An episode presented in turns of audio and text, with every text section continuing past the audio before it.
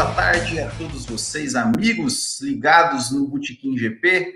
Eu sou o Will Bueno, estou aqui com meu parceiro Marco Tonon e a gente vai dar, dar sequência aí a nossa, ao nosso quadro de entrevistas e a gente quer trazer sempre cada vez mais aqui no canal com convidados especiais. Então, eu vou dar primeiro boa tarde para o Marco. Marco, seja muito bem-vindo, obrigado pela presença.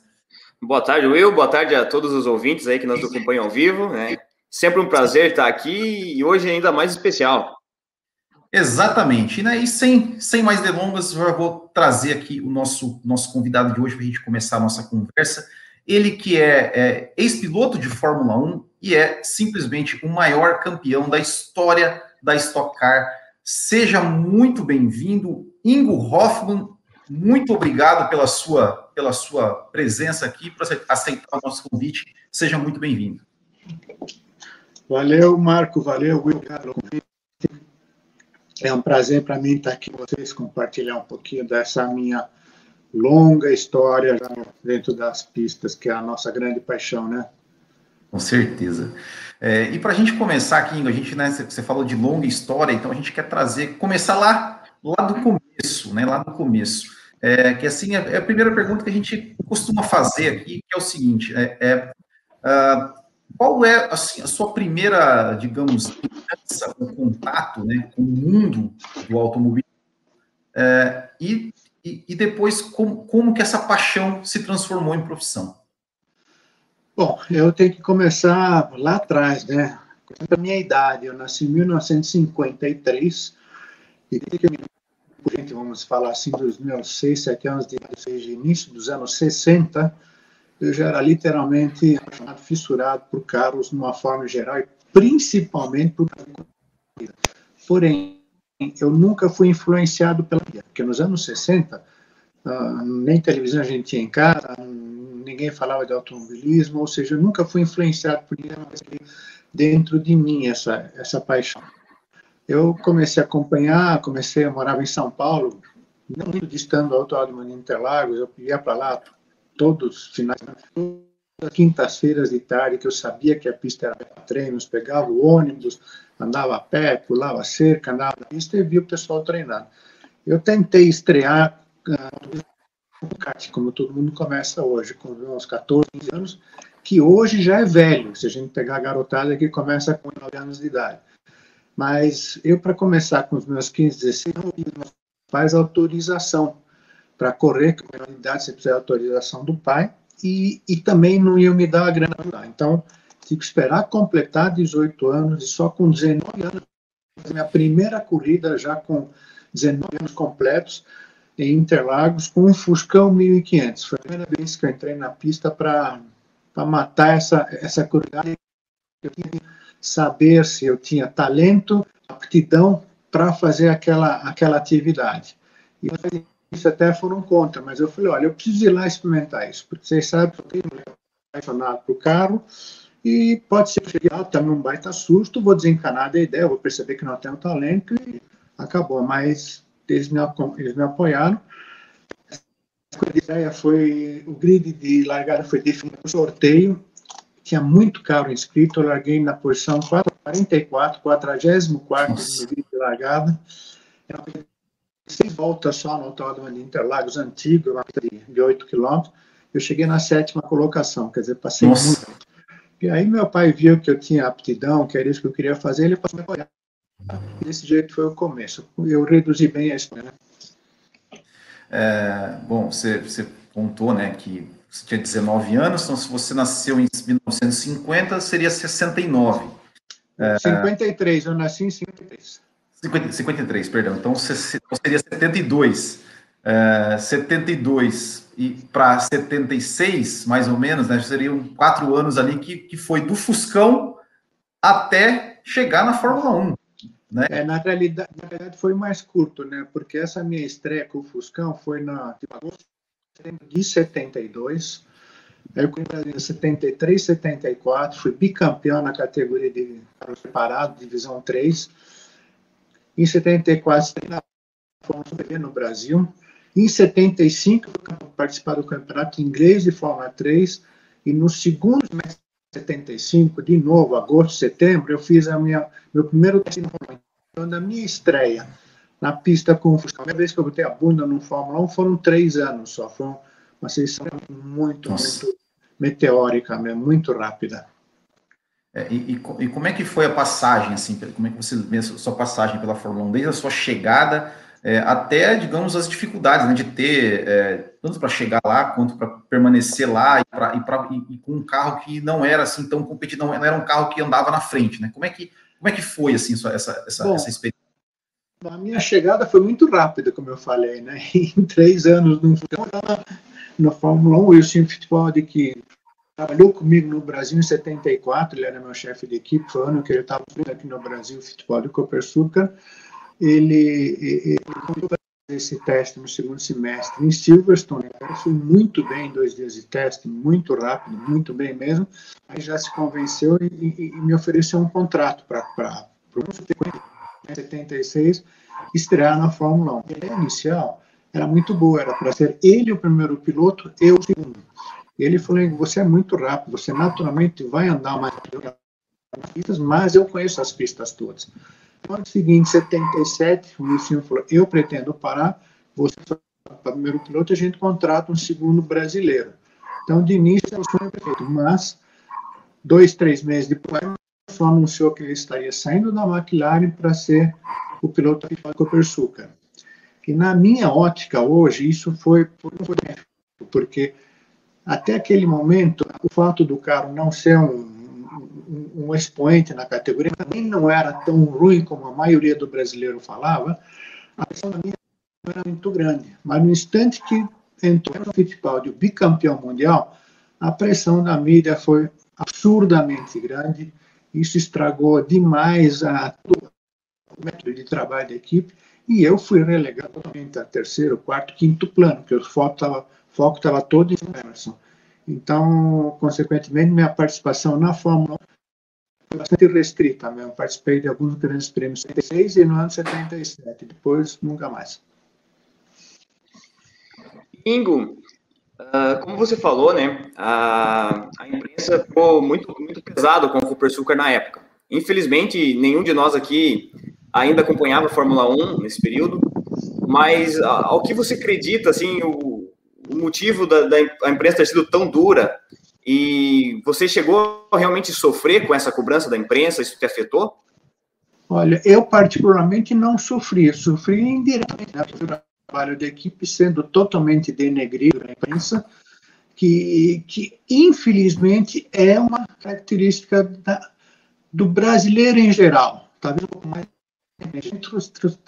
para os dias de hoje, basta ver alguns anos atrás o que fizeram com o Rubinho, entendeu? É um baita de um piloto, um piloto excepcional, e a imprensa botou para fazendo piadas, uh, denegrindo a imagem dele, o Rubinho chega atrasado, que é última, quer dizer, é, é, uma estupidez, não tem tamanho, entendeu?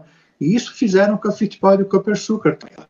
A Copersucar, vocês talvez não saibam, mas era uma cooperativa de açúcar brasileira que queria divulgar a imagem do Brasil lá fora. O carro era amarelo, verde, as cores do Brasil. Aí a imprensa fazia tanta brincadeira besta, denegrindo tanto a imagem, que aí o, o presidente, o presidente falou, por que eu patrocinar um carro que é para fazer uma divulgação positiva lá fora e aqui internamente é totalmente uh, denegrida a imagem. Enfim, é uma característica do, da imprensa brasileira em geral, mas do povo também, entendeu? Eu Isso. canso de pessoas falando piadas que me deixam extremamente irritado sobre o Rubinho, por exemplo. Não tem cabimento uma coisa dessa. O brasileiro é essa. O primeiro colocado, o segundo, desculpe a expressão, é um bosta na, na cabeça é. da imprensa. Essa que é a realidade é. da minha visão. É, não, é exatamente, né? É, é o, o, e, e, e, a gente sabe que, que, provavelmente se um dia chegar um novo brasileiro aí no, numa Fórmula 1 e tudo mais, e logo de cara ele não começar a ser a se destacar, vamos dizer assim, né? É, a ganhar de cara, mesmo que ele não tenha condições, não tenha um equipamento assim, provavelmente vai ser ainda mais nessa era de redes sociais, né? É, de, de redes sociais, o cara provavelmente vai ser, vai ser massacrado, né?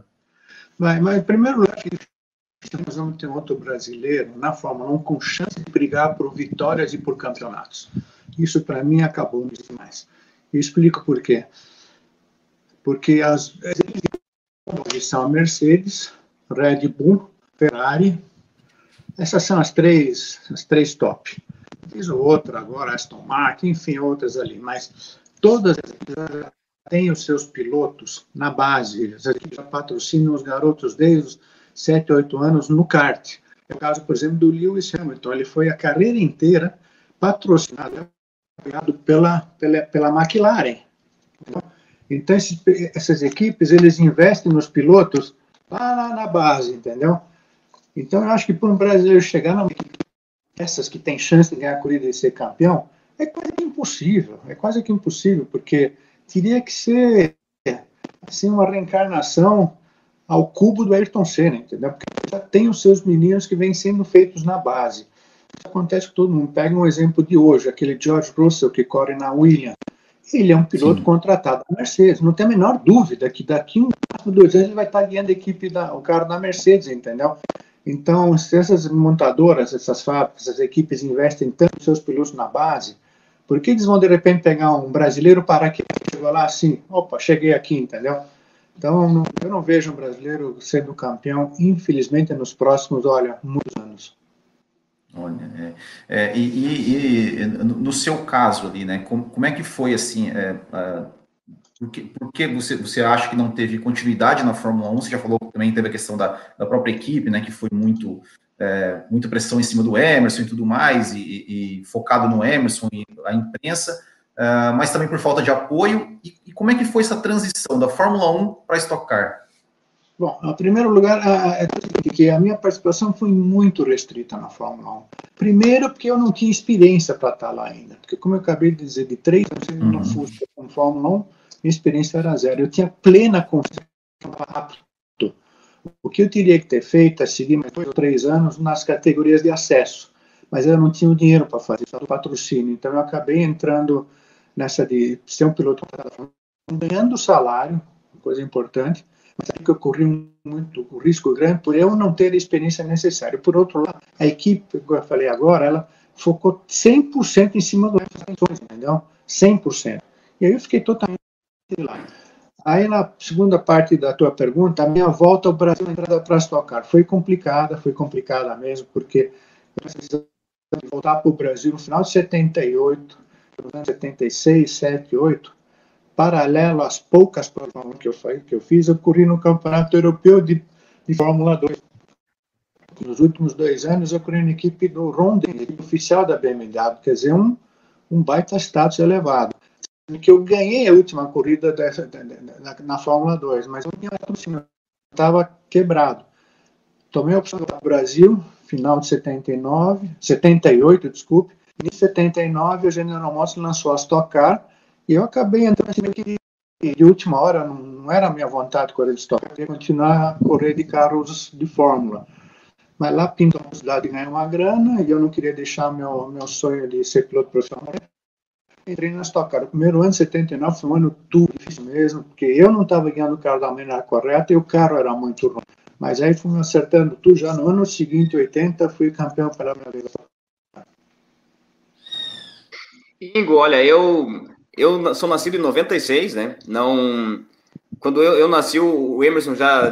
Né, você ainda correndo na estoque, mas o Emerson já era aposentado, a Cooper Sucar não existia mais mas uh, eu acho que a maioria dos fãs são extremamente gratos ao, ao projeto, né? A, a, sua devoção ao projeto, aos irmãos Fittipaldi pela, pelo projeto da Copersucar. É, hoje seria um motivo de enorme orgulho para a gente o que ter o que vocês tiveram. E a minha pergunta, uh, você veio né, estoque, começou e ficou um tempão na categoria, passou por diversas fases da categoria, diversas né, etapas assim da, da, categoria. Correu com Opala, foi campeão com Opala, uh, foi campeão com, com Ômega, com Vectra. Desses, de todas essas fases desses carros, qual assim tem tem um carinho especial para você? Qual foi a, a época da Stock Car que mais te marcou, que você mais gosta?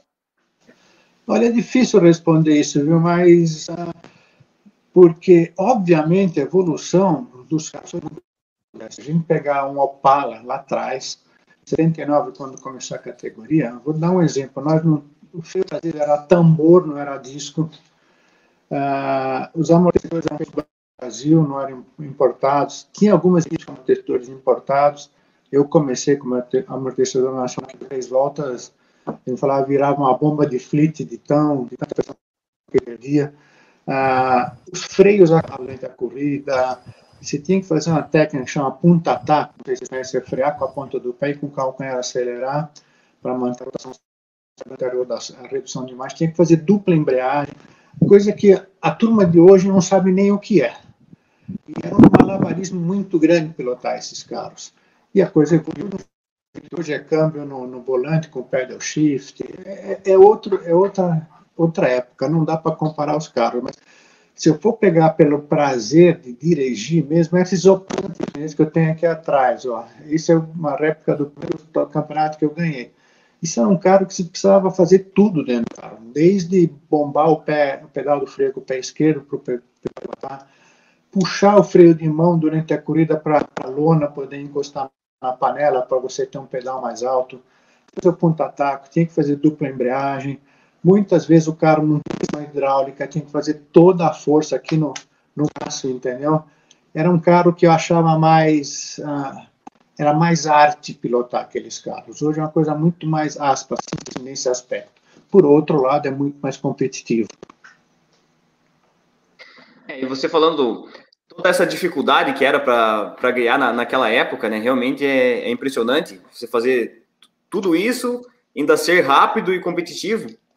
E entre os seus 12 títulos, né, vamos citar aqui, né, 80, 85, aí 89 a 94, 96 a 98 e 2002. Isso. Qual, é, o que se deve todo esse seu sucesso na Spock, né, fora o seu imenso talento, e esses 12 títulos, qual foi o mais difícil e que você lembra com, com maior carinho, assim, que mais marcou deles?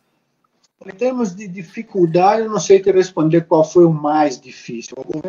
Alguns foram bem, bem disputados até a última corrida, até a última volta, tá? Mas para mim o mais importante foi o primeiro de 80, de 1980. Por quê? Eu estava recém retornando para o Brasil, foi o primeiro ano de, de, de Stock Car que foi muito ruim. Eu, a cabeça não estava legal, eu estava com a cabeça ainda pensando em tentar dar da minha carreira internacional. Aí, quando eu ganhei esse campeonato em 80, eu percebi, puxa, aqui acho que dá para seguir um caminho, entendeu? Porque, pô, eu fui campeão, eu comecei a, a, a ver o resultado do meu trabalho. Então, nesse aspecto, o primeiro campeonato foi o mais importante para me dar, para me dar tranquilidade para saber se aqui é o caminho que eu quero seguir. Porém, do outro lado, naquela época, a gente nunca sabia se no ano que vem iria continuar o campeonato. Era uma loucura isso aí, porque o contrato da General Motors com a categoria era de ano a ano.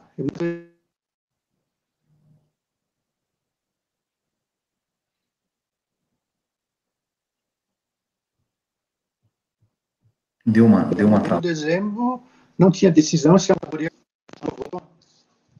Alô, voltou, alô, alô. Ah, é, é deu uma travadinha, mas, mas, mas pode seguir. Bom, até onde vocês pegaram aí? A parte que o contrato era ano a ano.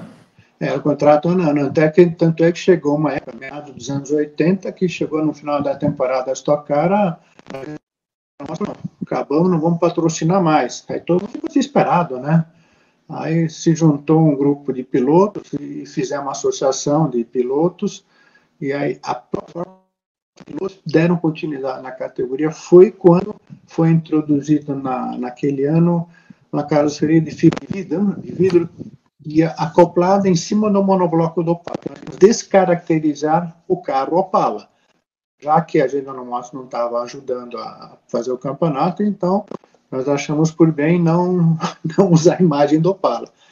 Um carro com uma carroceria de fibra de vidro, que hoje ainda vi uma postagem na, na, rede social, alguém colocou, a gente chamou de batomush. O carro, para ser feio, precisava melhorar, entendeu? Era muito feio, mas foi fazer o campeonato sobreviver. Aí no final daquele depois de outro, a General Motors resolveu voltar, teve essas idas e vindas, enfim. A gente nunca sabia o ano seguinte como é que seria, era uma loucura. É, ô Ingo, antes da gente é, é, começar e passar até, até para a parte mais atualmente, né, é, só, só uma, uma, pergunta assim que, que é, em 2008, né, você, você, até mencionou, né, o, o, o Rubinho Barrichello, em 2008 o Rubinho fez uma homenagem para você na Fórmula 1, né, ou seja, correndo, correndo com a, com a pintura do seu capacete aqui do GP do Brasil, é, tem até uma história que, que, que a, a, a, cor do capacete do Rubinho, né, a parte laranja, que é, que é uma homenagem a você também. Como é que foi essa história? Conta, conta pra gente um pouco dessa história é, é e como é que foi, assim, para você receber essa homenagem ali do, do, do Rubinho na, na Cara, isso é, uma, isso é uma história muito legal, muito interessante, que eu acho bacana como a vida vai, vai se entrelaçar. Quando eu voltei para o Brasil em 79, que eu comecei a reerguer minha categoria na Stock Car, no início de 79, no final de 79, início de 80, eu aluguei uma oficina em frente ao Autódromo que era uma porta de garagem, praticamente. Vizinho de muro era uma loja de materiais de construção do Rubão, pai do Rubinho. E, e eu não tinha telefone, estava quebrado, não usava o telefone dele, usava o escritório do Rubão como sendo meu escritório, entendeu? E o Rubinho tinha uns 8, 9 anos e por diversas vezes de tarde, lá na, na, na, garagem, onde tinha uma pala, e sentava no carro com o volante e tal, né? E aí eu tinha um capacete que eu tinha ganho de um tio meu, um capacete laranja, zero, zero. Mas eu nunca vou usar esse capacete e dei para ele esse capacete, porque ele tinha uns 8, 9 anos de idade. E aí eu continuei minha carreira, ele começou a correr de kart, a gente se acompanhava, tá? eu era muito amigo do pai dele, do Rubão tal. E aí ele veio a ser o Rubinho que foi para a Fórmula 1, que fez, né? E o capacete dele é laranja, azul e branco. Ele colocou em função do capacete que eu dei para ele, entendeu? Que e aí, quando eu no, em dois, que eu, que eu anunciei minha, minha, que seria meu último ano na categoria, tive a felicidade de, de fazer esse anúncio na primeira do campeonato, largando na pole position. Quando eu parei o carro, o pessoal da televisão veio me entrevistar, eu falei, olha, vai ser meu último ano, eu vou fazer um baque para todo mundo sair. Mas eu já tinha avisado a família que seria isso. Aí passou um tempo, o Rubinho me liga, ele estava na Europa, ele me liga, eu falei, tudo bem, tá, pô, eu ouvi dizer que você vai parar de correr no final. Eu falei, posso fazer uma homenagem? Falei, Depende do que você quer fazer. Ah, quero correr o Grande Prêmio do Brasil, que é o etapa do campeonato daquele ano, com as tuas cores no meu capacete começar a fazer isso, cara, porque para mim, você tem a impressão digital do piloto, entendeu? É uma, é uma experiência, sabe? Falei, pô, Rubens, você vai fazer? Não, eu vou. Falei, com uma condição, você vai fazer a corrida. Esse capacete está guardado aqui em casa, na sala, dentro de uma, uma redoma de, de, de acrílico, uma dedicatória dele, e ele fez isso, entendeu? Então, pô, é uma, fantástico. A gente tem uma amizade muito legal. E é bacana como, eu falei, como a vida se entrelaça, né? Aí em 2015 ele me convidou para dividir com ele os tocar numa etapa de, de dupla pilotos, né? Eu falei, Rubinho, puta, eu vou te ferrar, cara, não tem mais ritmo. Não, não, vamos lá, vamos se divertir. Ele se divertiu, só para raiva, entendeu? Mas a gente tem essa, essa, história lá de trás legal. Que legal, né? Que, que, que baita história, né? Que, como você falou, né? Como, como o mundo, né? Dá, dá voltas, né? É, agora, uma coisa, uma coisa que você falou que eu achei, achei interessante, né? Você falou assim que que a, o capacete é a identidade do piloto. Hoje já não é mais, né? Hoje já não, não, não. não essa coisa, né? Não é, não é. Hoje virou uma é uma arte tão, tanta costurada no capacete, tanta cor, você não consegue identificar quem é quem, você não sabe quem é quem. Eu, se eu pegar hoje uma. uma, uma hoje eu estava vendo na rede social aqui, um vídeo de Fórmula 1 dos anos 80. Capacete eu sei quem é quem, entendeu? é, é a idade do piloto. E hoje, cada ano, eles mudam. São pinturas, né, você, né, você olhando de perto, bonitas, mas na velocidade que você consegue distinguir quem é fulano e beltrano, entendeu? E mal aparecem os patrocínios da, da, dos, dos capacetes, porque é tanta mistura de cor. Mas, enfim, é o modismo. Na época tem a sua moda, né? De repente isso volta mais como, como sempre foi capacetes, cada um com a sua pintura, que você, do primeira vez na pista até a última vez, você sabia que era plano, talvez pequenas modificações, mas basicamente o mesmo layout. Exato.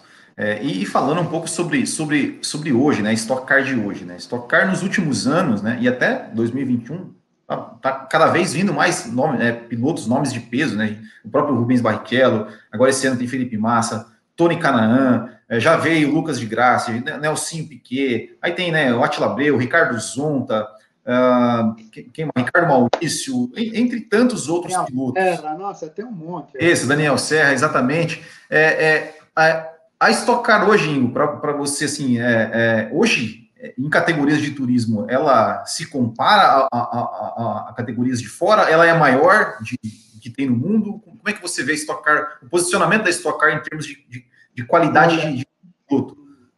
Olha, sem a menor sombra de dúvida, sem a menor sombra de dúvida, na minha opinião, ela está entre as três duas mais competitivas do mundo. Isso não resta a menor dúvida. Primeiro, pela preparação técnica dos carros. Todos eles são muito, muito, muito iguais. Mesmo chassi, mesmo motor, mesmo amortecedor, pneu, blá, blá, blá, com pequenas opções de ajustes aqui e ali. Segundo, pela uh, o nível altíssimo dos pilotos envolvidos. Absoluta competitividade da categoria. E terceiro, uma característica em geral do automobilismo. No instante que começou a, a metria, isso já, é, eu já peguei isso também lá atrás, você convida pilotos menos talentosos para cima. Isso é análise da metria, entendeu? Então você chega, o cara falou: aqui você tem que frear 15 metros mais perto da curva, né? Outra coisa, você tem que acelerar. Quer dizer, o cara olha aqui lá no computador, senta no carro e vai fazer, entendeu? Então você consegue equilibrar o ritmo de todo mundo. Sendo que, uma coisa que eu sempre explico, o que determina rápido você anda é a física. O carro tem um limite de aderência para fazer aquela, aquela curva naquela velocidade. Você pode até tentar fazer mais rápido, você faz, mas o carro escorrega e entendeu? gasta mais pneu, etc. e tal. Então, esses pilotos, eles conseguem, todos eles, andar nesse limite físico, naquele momento da classificação ou da corrida, de forma que muitas vezes não tem largada todos os 20, 30 carros em um segundo, entendeu? Então, com certeza, sem a menor dúvida, é uma categoria, se não entre as três, é as das duas mais competitivas em termos de carros turismo do mundo. Não resta dúvida. E olha só, né? Eu, eu também concordo contigo nessa. É uma, é uma excelente categoria. E Ingo, uh, ainda falando do cenário atual, você acha que alguém ainda vai conseguir alcançar esse teu recorde de título ou quem sabe bater ele? De, que nem hoje temos o Cacá Bueno, segundo lugar, com cinco títulos, é um, um, a menos que a metade do que você, você conquistou. E é, se acho... você acha que alguém consegue alcançar, quem seria esse nome? Eu assim, primeiro, eu acho que ninguém alcança mais. Ninguém alcança por uma razão muito simples. Desses dois, alguns foram em épocas totalmente distintas, 50% do nível de competitividade que tem hoje. Isso é um ponto. Quando eu parei em 2008, cá, ele vinha num ritmo ganhando muitos campeonatos. Eu falei, esse cara pode chegar perto de mim. Não pensei que poderia me alcançar, mas ele poderia chegar perto. Mas agora, em função da competitividade cada vez maior da categoria, vai ser muito difícil. Uh, o outro piloto ganha três campeonatos. O Serrinha fez isso agora, recente, ganhou três campeonatos, mas no ano passado já foi o Ricardo Maurício, entendeu? Então eles vão ficar um com o outro. Entendeu? Um vai para três, quatro, talvez o Kaká vai para seis, mas chegar no meu, no, no, meu número, eu acho que é muito, muito improvável. É, teria que ser realmente um, um, domínio, um domínio muito grande por muito tempo, realmente, como você falou, né? Muito, a categoria está muito equilibrada hoje. É, e, e uma pergunta uma pergunta sobre, sobre assim, é, esse formato que, que tem a Stock Car hoje, né, de fazer duas corridas no final de semana, é, e esse ano, principalmente, são duas corridas, assim, relativamente curtas, né, uma corrida de 20 minutos, uma corrida de 25 minutos, é, esse formato te, te agrada, assim, você acha que, que é o formato ideal, ah. ou você prefere mais longas? A gente tem que olhar esse formato de campeonato agora em função da realidade que nós estamos vivendo, que é entendeu? Ou seja, público zero na pista. Eu tenho certeza absoluta que se nós tivéssemos, se nós não tivéssemos a pandemia, as corridas ainda tinham mais longa, como foi no passado. formato foi feito em função do público zero nas pistas, entendeu? E é uma coisa mais televisiva, uma coisa mais para quem está em casa, uma corrida mais, mais dinâmica nesse aspecto. Mas se tivéssemos em condições normais, o público enchendo a porta, eu seria radicalmente contra esse tipo de, eh, de prova, de mais curtas, entendeu?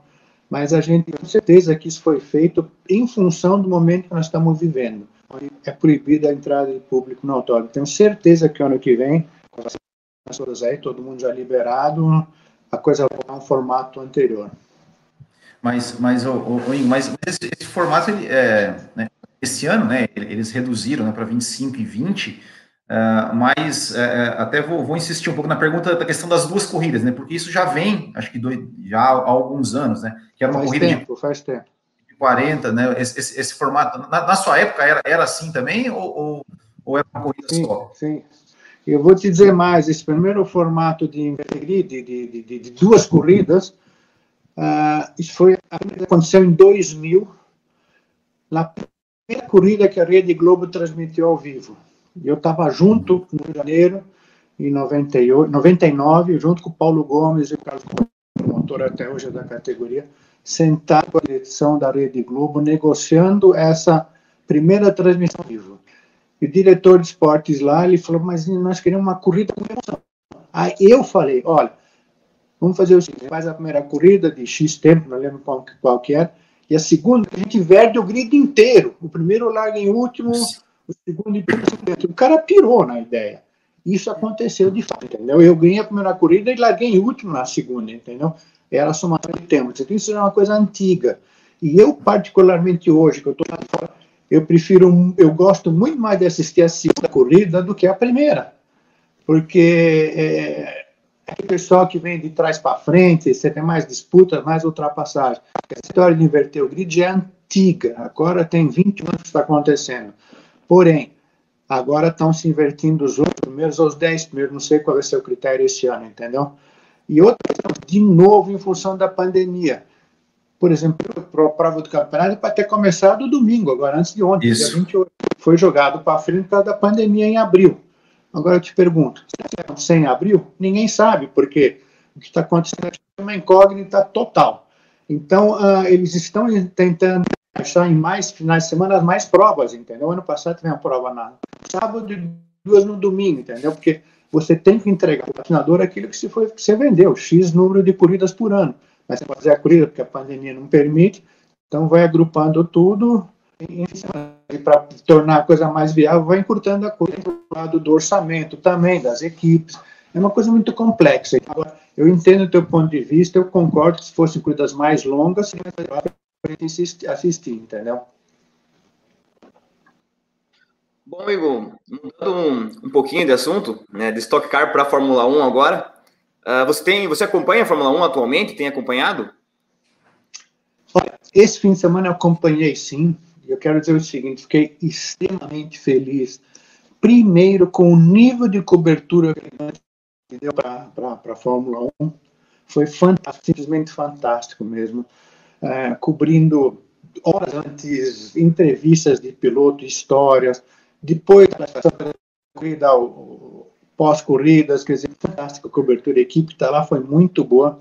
O Reginaldo Lehmann, Becker, o, o Sérgio, o Felipe comentando. Eu vou ser mais franco, no passado eu não tenho muito interesse em assistir, não. Eu, tipo, ah, vai ter corrida, vai estar lá para gravar, aí a corrida que levava, vamos supor, duas horas, 50 minutos. Vai correndo para frente, vai correndo para frente, opa, o que, que aconteceu? O cara rodou, bateu.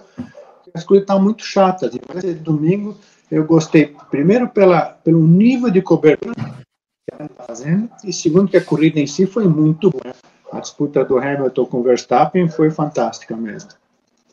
Realmente temos que tirar o chapéu para a cobertura da Band, né? Foi muito bacana essa estreia. Uh, estreou com uma corridaça, né? Sensacional. E assim, vendo essa corrida então do, do GP do Bahrein aí, acha que esse ano finalmente vamos ter uma briga entre Hamilton e Verstappen pelo título? Ou logo a Mercedes dispara de novo e vai ter o octa do Hamilton aí? Olha, é difícil de falar quanto à evolução tecnológica da Mercedes, porque a Fórmula 1 é é o limite, entendeu? Lá pode fazer o que quiser, para menos os regulamentos proibindo isso, aquilo, os caras sempre acham de, de melhorar o que está bom e, de melhorar o que está ruim, sempre evoluindo, entendeu?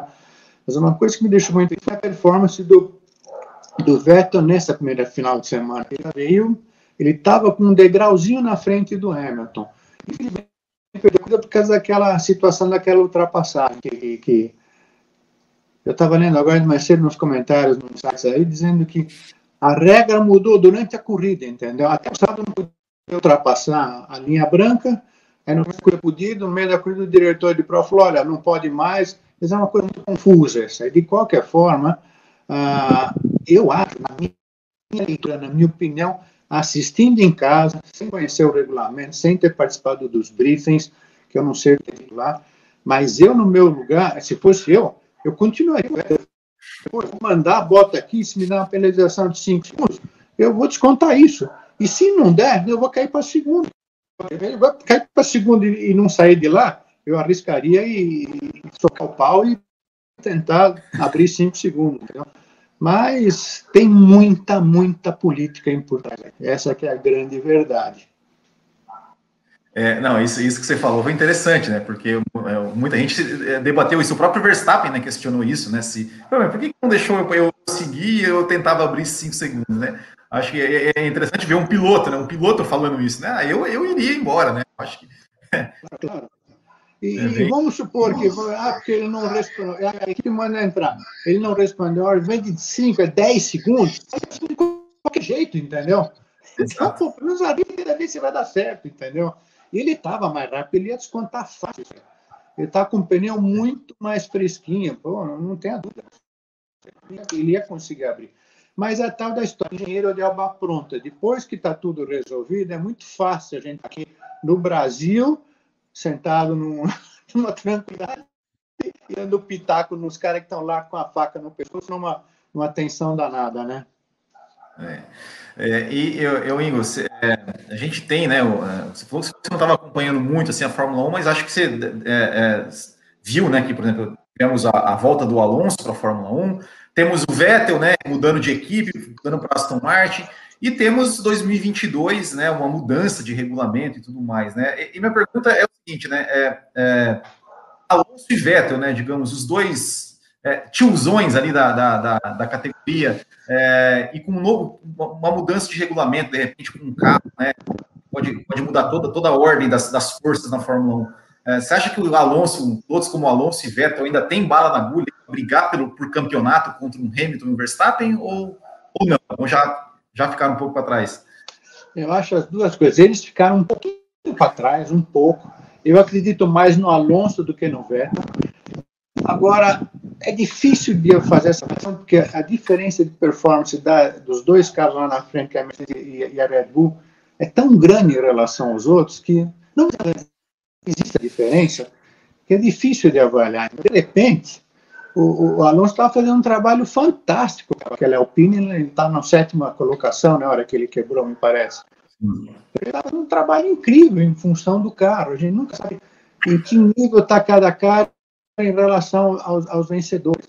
Agora, uma coisa que ficou nítida para mim é que o Vettel está apanhando lá na Aston Martin, porque o Stroll foi lá porque ele o tempo todo, né?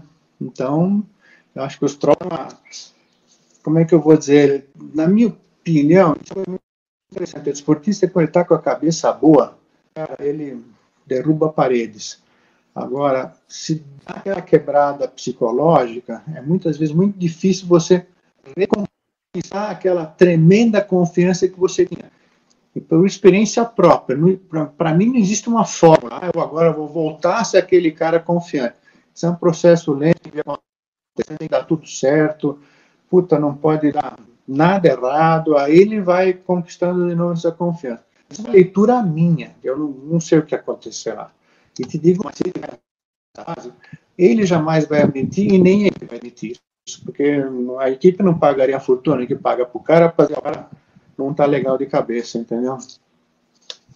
Mas é uma leitura minha, é particular, isso aí. Sim. Agora vamos dar uma, uma passada aqui no nosso chat e trazer algumas perguntas do, do nosso público. A primeira que eu selecionei aqui do nosso apoiador, do Gustavo Correia Santos. Na, na sua época, qual foi o melhor piloto que você chegou a correr? E qual a sua opinião entre os três brasileiros campeões? Eu acredito aqui os da Fórmula 1, no caso.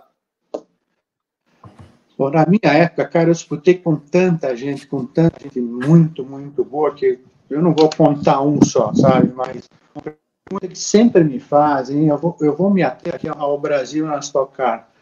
Uma pergunta que sempre me fazem, quem é o meu maior concorrente? Eu digo são duas pessoas. Um deles é o Chico Serno, em termos de nível de disputa de altíssimo nível, sem haver sacanagem no meio entendeu? Um grande, eu adorava disputar com ele, porque a gente jogava limpo os dois, fantástico. E um outro adversário.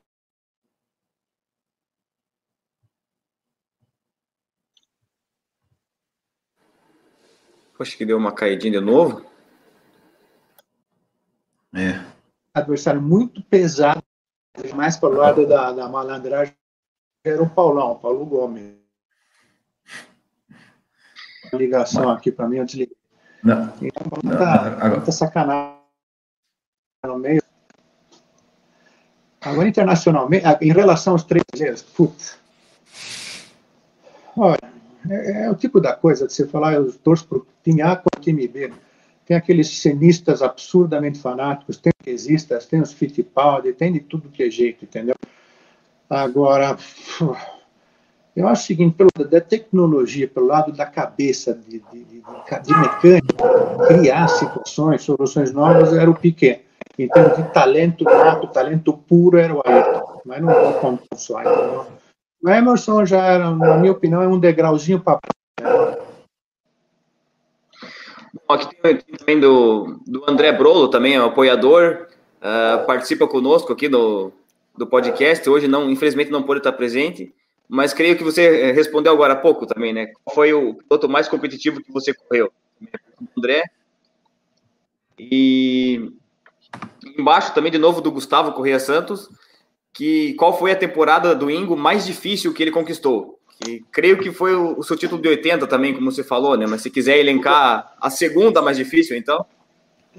O segundo difícil foi, putz, eu não sei que dizer, mas eu acho que talvez o último campeonato que eu em 2000, já estava com 49 anos e, e, e tinha uma forte correndo lá, entendeu? Então tive que, que usar muito da, da cabeça, usar muito da experiência para ir administrando aquele campeonato, sabe? Então, um piloto que nem ganhei tantas corridas naquele campeonato do campeão. Então, esse para mim foi muito importante por causa de ter vencido o campeonato com 49 anos contra a garotada de entendeu? Já tinha turma de primeiríssima linha disputando que essa nova geração que hoje já está velha, né? é isso aí. Marco, mais tem mais alguma ou quer quer, quer seguir para a princípio podemos seguir, Will. Eram essas perguntas selecionadas aí do, do nosso uhum. querido. É, o, o Ingo, e agora falando da, da, da mais da, da, atualidade, assim, né? Você tem se, se, dedicado, assim, a algum, algum projeto atualmente?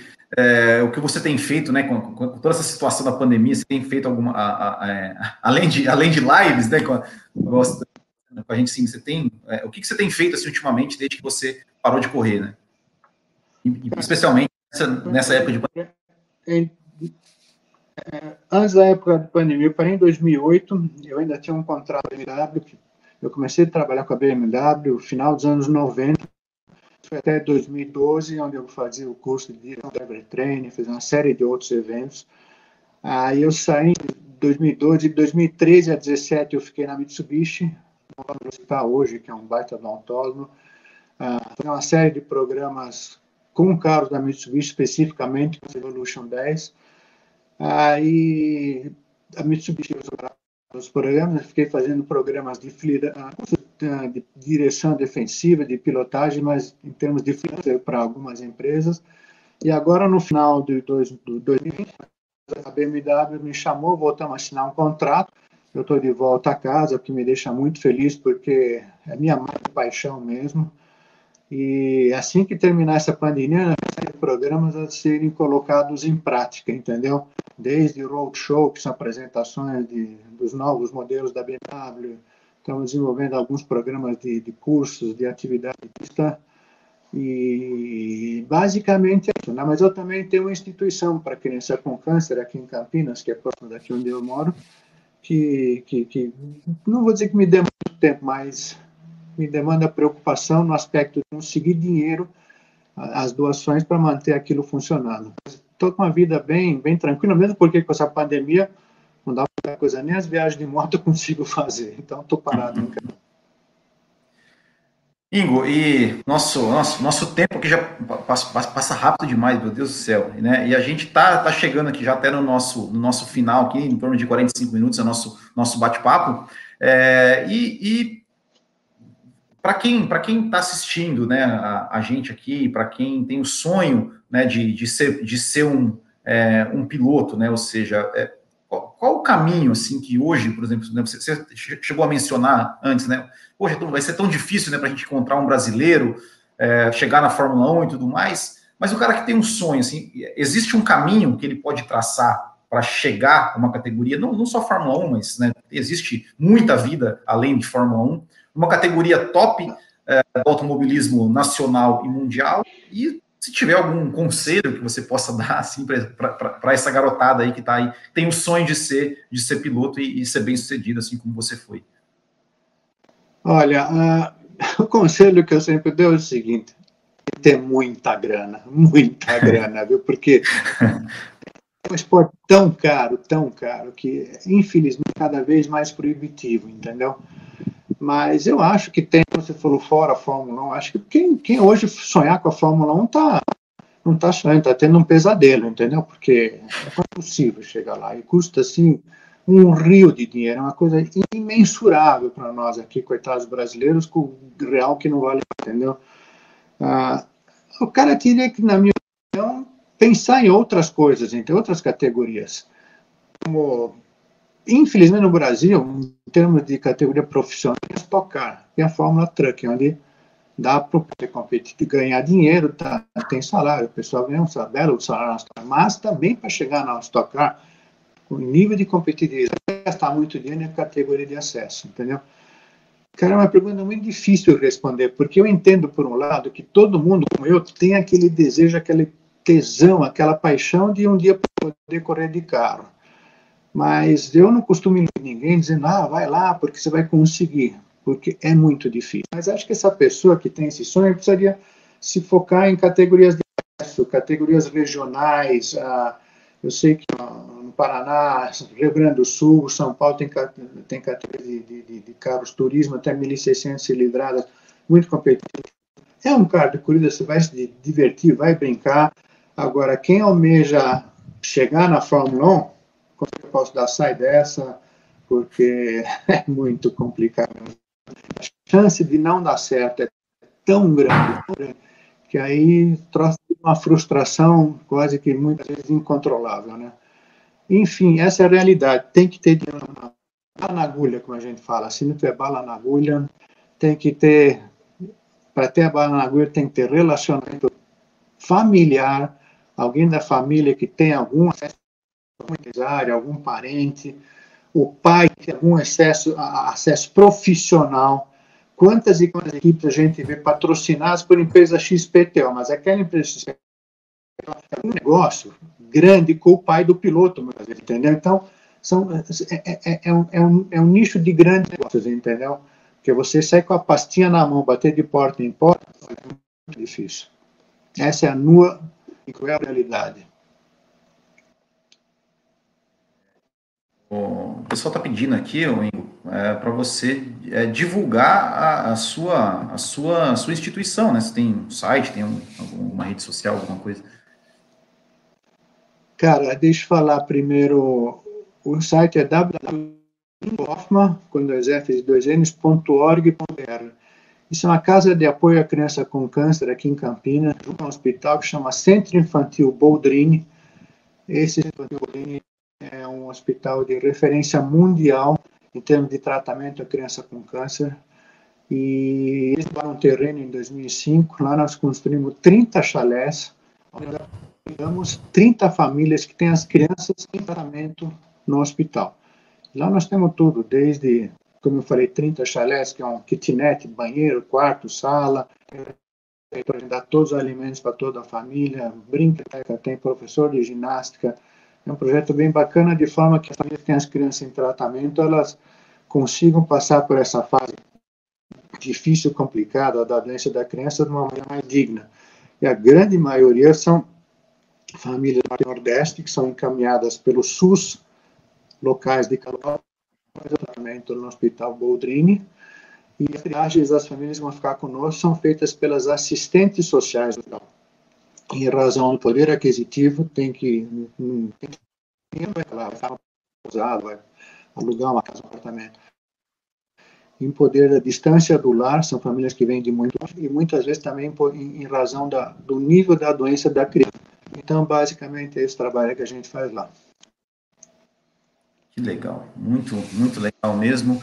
Ingo, Marco, tem mais alguma, mais alguma coisa? Não, só queria parabenizar pelo Eu excelente tô. trabalho na, na, instituição, né? Uh, uma, uma iniciativa assim admirável e foi um, uma honra contar com, com você aqui, um prazer, né? Sim, um, um privilégio a gente poder ter essa conversa contigo. Meu muito obrigado pela prestatividade, prestatividade, o atendimento que teve conosco. É isso aí. Eu também queria, queria agradecer aqui você pela por, por né, é, é, é essa disponibilidade aqui em, em, conversar com a gente. Foi muito, muito legal mesmo. E, bom, e quando quiser voltar, estamos, estamos sempre, sempre abertos aí. É um prazer te, te, te receber. É, cadeira cativa.